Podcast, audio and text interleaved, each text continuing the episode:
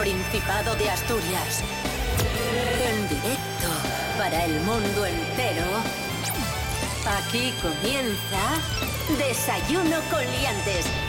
Su amigo y vecino, David Rionda.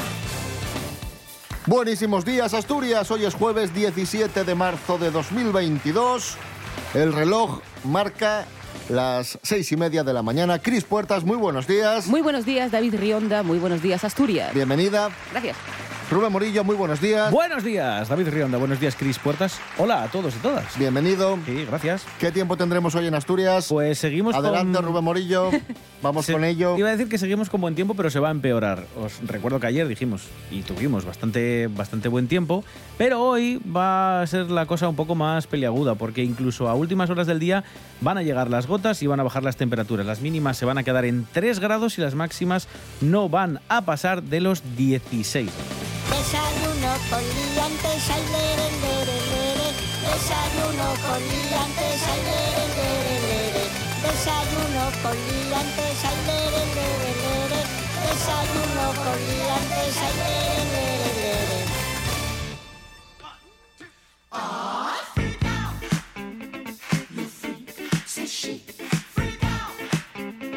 Eh, a ver, la cosa empieza más o menos así. Eh, Hablamos de conciertos, de grandes conciertos que vamos a tener en Asturias pronto, relativamente pronto.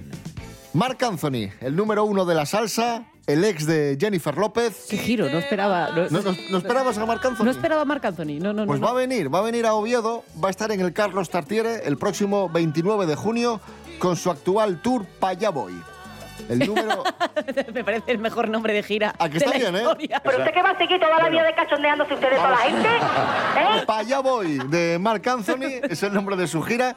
Recordamos que Marc Anthony nos iba a visitar, pero por la pandemia se aplazó ese concierto y se ha pospuesto al 29 de junio. Repito, en el Carlos Tartiere de Oviedo. Gira Paya Voy. Paya Voy. Paya Voy. Muy fan. pobre corazón, qué mala suerte. Con el tiempo sabrás que jamás te mentí, que todo lo que di fue solo por amor. Más conciertos, también en Asturias. En Avilés el 28 de mayo, Pabellón de la Magdalena. Atención a quién llega, un chaval que está empezando ahora. Se llama Rafael. ¡Qué guapísimo! No, el 28 de mayo. 28 de ¡No! mayo en Avilés, Pabellón de la Magdalena. ¿Qué pasa, Cris? No, que tengo función en Llanes de cuarteto. Pues se cancela. Pero bueno, ¿qué vas a hacer? No se puede cancelar. Pues te pierdes ¿Por a qué? Rafael. Bueno, lo siento. No, bueno, nada. Gira que conmemora sus 60 añazos en los escenarios. El gran Rafael, Avilés, 28 de mayo, Pabellón de la Magdalena. Creo que lo he dicho, ¿no? Sí. Vayan a ver a Rafael por mí, por favor. Pues Vayan está. a ver a Rafael por mí. Rafael es lo más grande de España. ¿Qué pasará? ¿Qué misterio habrá? Puede ser mi gran noche. Y al despertar ya mi vida sabrá algo que no conoce. Y cerramos con los Rolling Stones. Si estos nos pillan un poco más lejos, van a estar en el Wanda Metropolitano de Madrid con la gira 60 el próximo 1 de junio. Hmm. Arrancan así su tour de 14 conciertos en 10 países de Europa. Gira 60 de los Rolling Stones. Repito, 1 de junio 2022 en el Wanda Metropolitano de Madrid. Yo no sé qué hacer, porque ¿sabéis qué pasa? Que yo, yo no los he visto nunca en directo. Ya sé que toda la gente de Asturias los ha visto cien mil veces y que el 92 y no sé cuántos y os odio a todos, pero yo no los he visto nunca. nunca me ha- siempre me ha coincidido mal. O tenía curro o no tenía perres o lo de siempre. Y, y esta vez que yo creo que podría organizarme para ir, eh, primero ya no está Charlie Watts y luego ya sé que no va a ser un concierto como los que hacían antes porque la edad, pero ¿Sabéis qué pasa? Que el otro día fui a un cumpleaños y éramos 10 personas en una sidrería y yo sentí tumulto. Entonces igual yo no estoy para ir a ver precisamente a, los- a- a los Rolling Stones, que es el ejemplo de tumulto universal. Entonces yo este- tengo sentimientos encontrados. Por favor, mm, aconsejadme, amigos.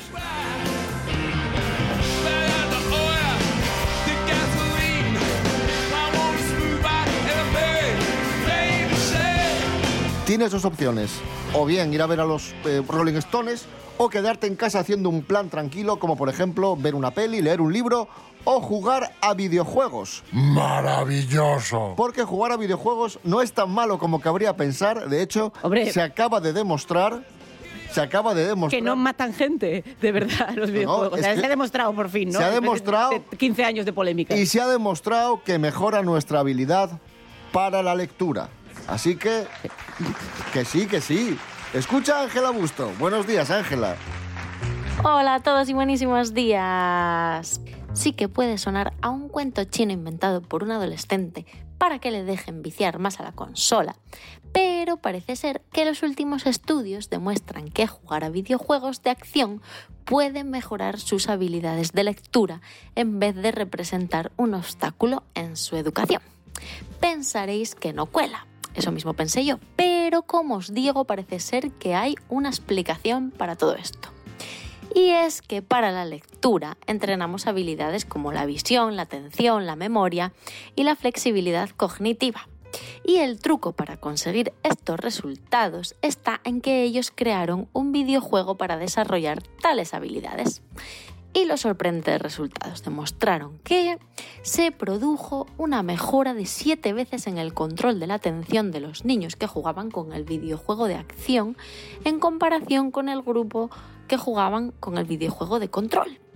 Por lo que hicieron otras tres pruebas de evaluación a los 6, 12 y 18 meses después del entrenamiento y las mejoras no solo se mantuvieron, sino que incluso mejoraron más todavía en velocidad de lectura, en la precisión y finalmente incluso en las propias calificaciones de los niños.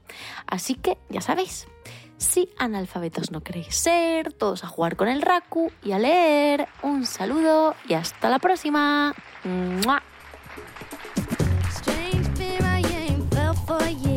Gracias, Ángela Busto.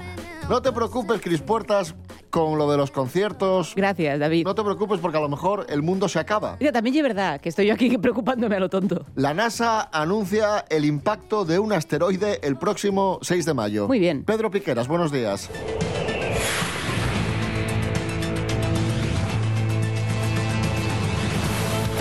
No.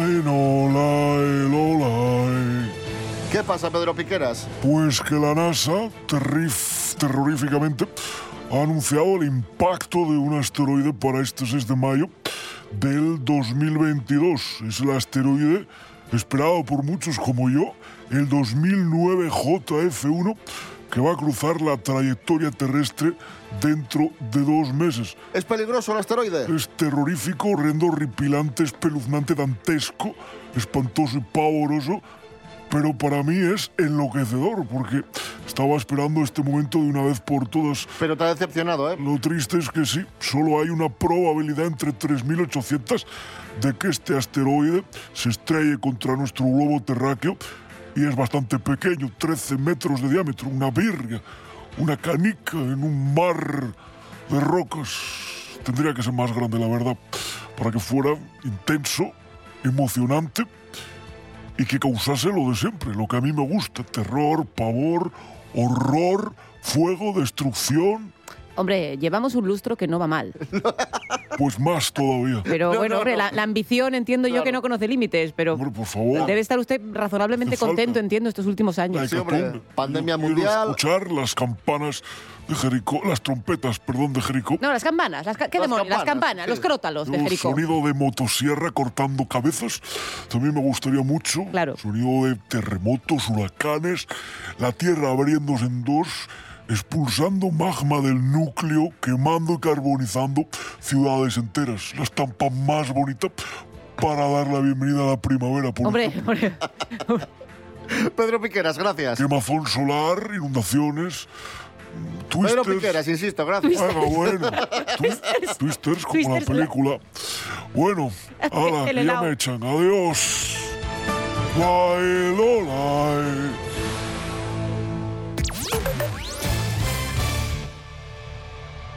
Fernando Alonso tiene nuevo coche. Diréis, pero si ya lo contamos esto, si ya lo estrenó, ya está corriendo con él. No, tiene nuevo coche de, para su colección de, de coches. de utilitario, un Dacia. No precisamente. Bueno. Jorge Aldeitu, buenos días. Muy buenos días, liantes.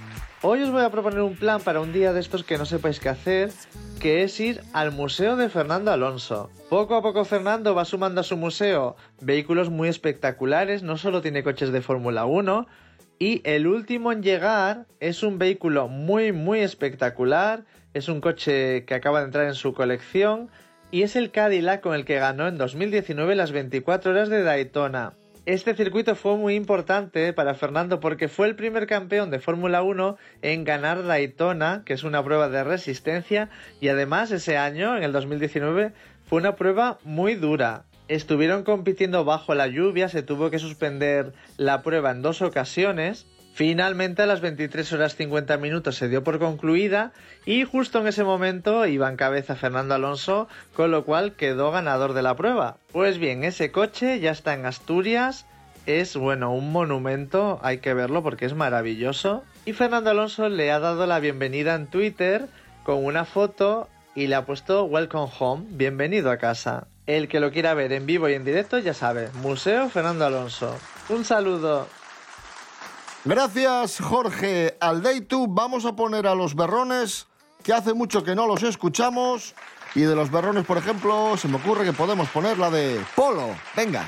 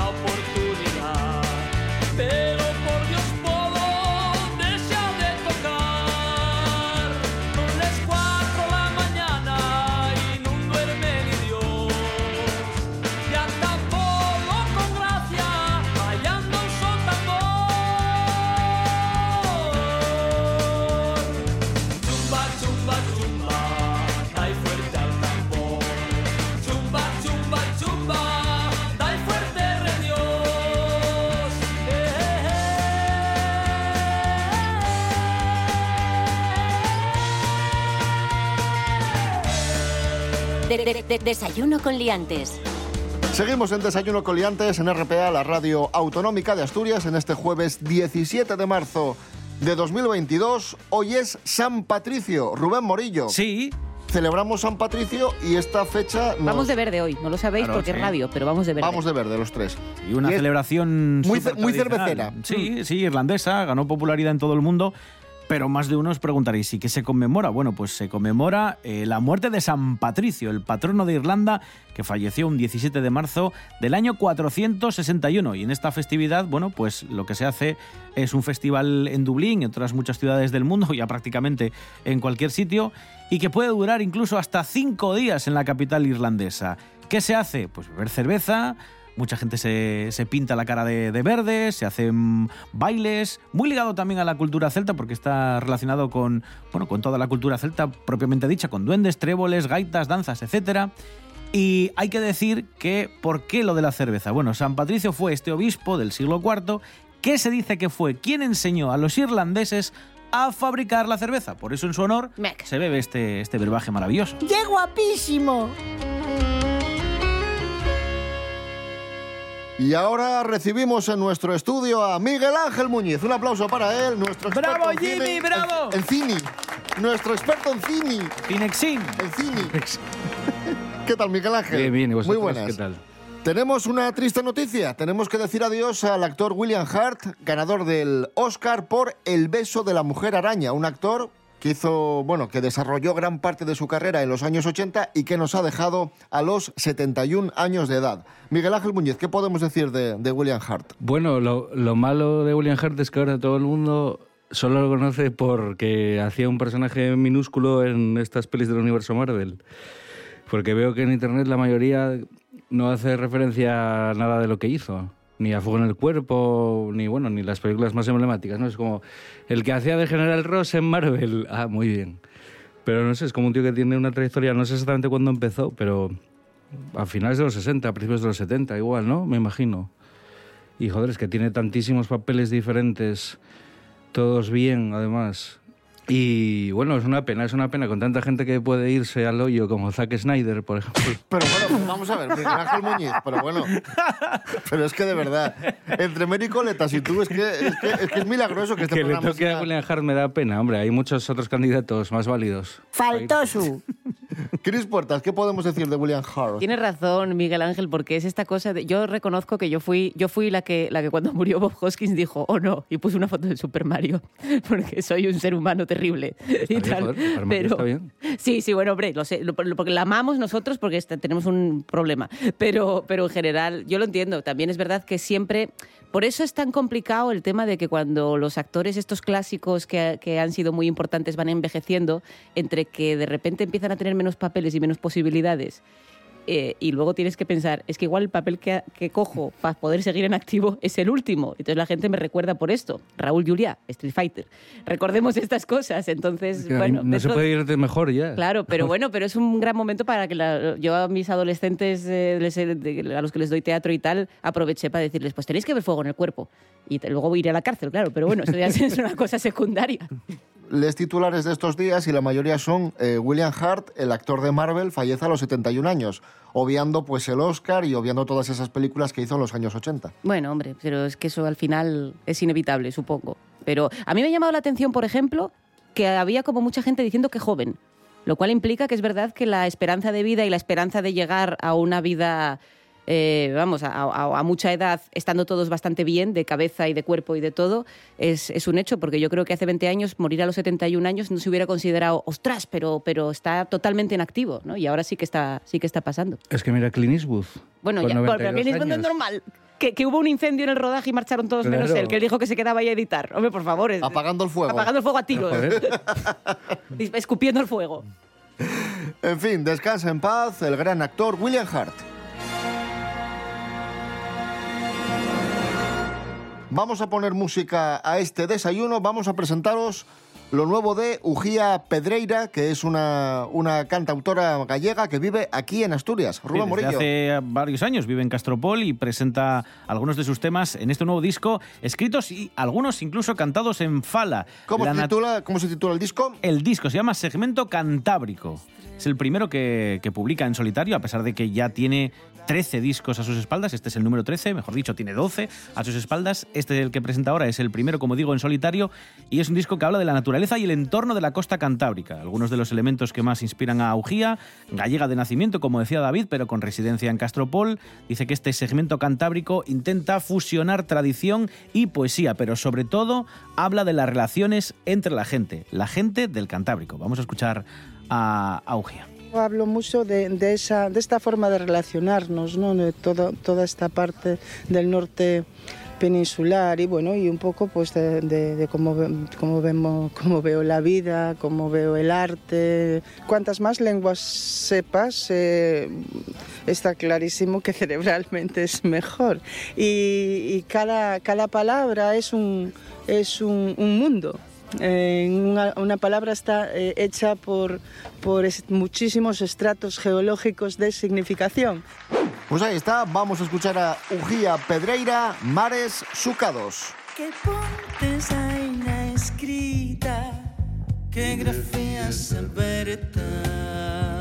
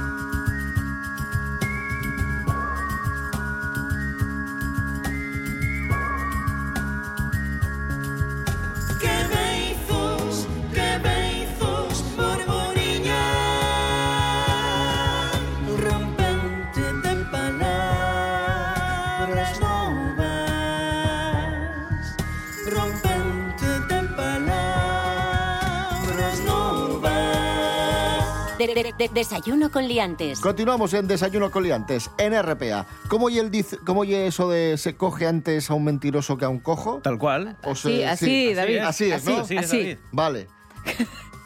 Y es que es fácil cazar a un mentiroso y cada vez es más fácil gracias a la tecnología. La tecnología nos permite cazar a los mentirosos. Ah, Bego del Toro, buenos días. Escucha, escucha. sí, sí, sí, sí. Muy buenos días, David. Pues así es. Parece ser que el profesor Hanning y su colega, el profesor Dino Levy, que lideran un equipo en la Universidad de Tel Aviv, en Israel, han desarrollado un nuevo método para detectar mentiras. Dicen que han identificado dos tipos de mentirosos, los que involuntariamente mueven las cejas cuando dicen una mentira y los que no pueden controlar un ligero movimiento de labios justo en las comisuras, donde se juntan con las mejillas.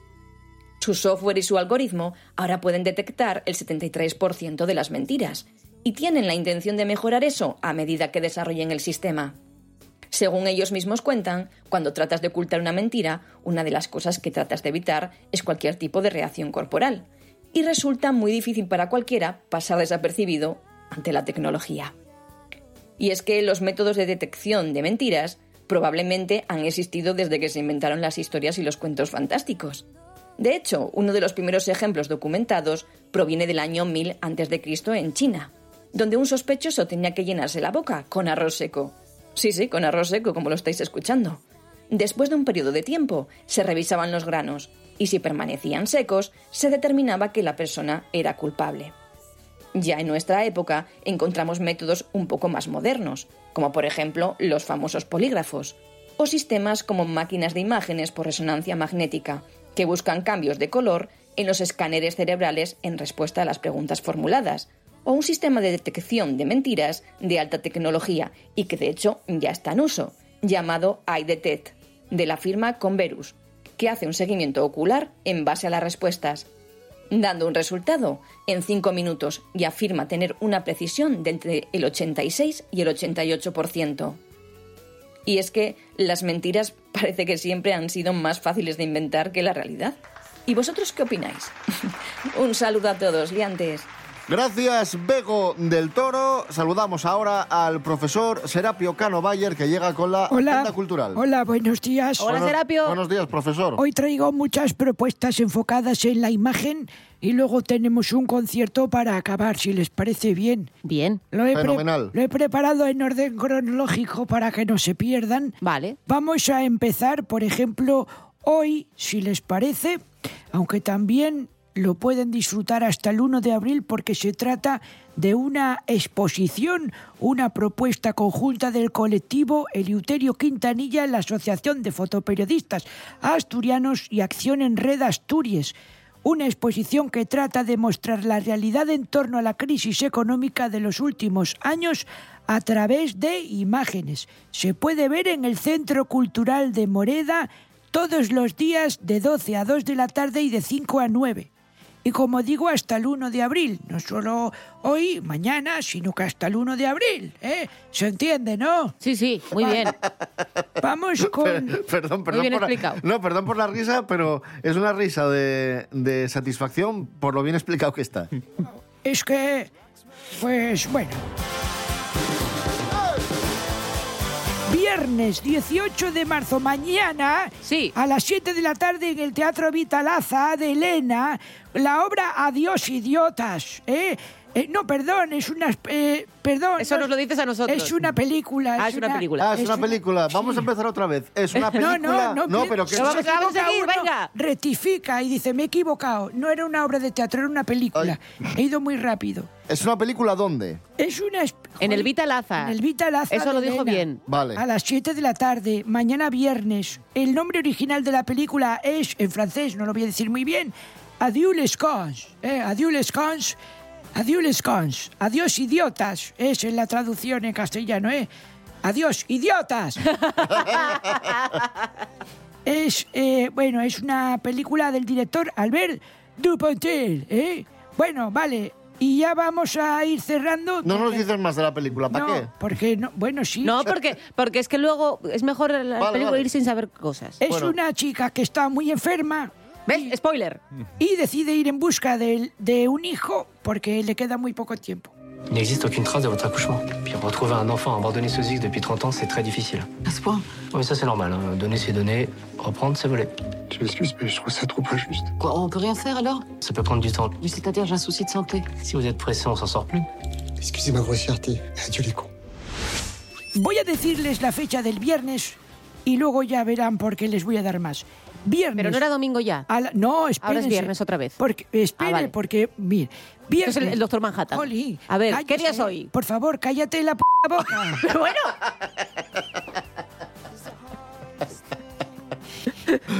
Es- no me quiero enfadar, pero salto. Pero vamos a ver. Viernes. Rionda, di algo. A las 12 de la noche en el Mystic de Avilés están Silbidos y Gemidos del Agua, Gema y Silvia. Canción de Del Agua, ¿cuál ponemos? Pues podemos poner... Bello No- no es. Bello No es, venga, bello no es. desastre, no es, al No es, no es. Bello No desastre es. la- la pusimos ayer. No es. Vale, No es. No es. No es, hombre, ya. Serapio Cano, gracias. Bueno, venga, adiós, ¿eh? Hasta luego.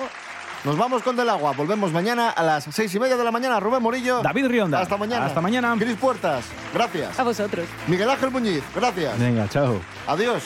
Que son, que, que son las siete casi. Venga. Si va a poseerte, no es. Si te despoja, te reduces, que no es. Si te pospone, si te repone, si te detiene, si se opone, no es. Y si no te tienta, no es. Si te destruye, si te atenta, es que no es. Si no te libera de tu propia piel,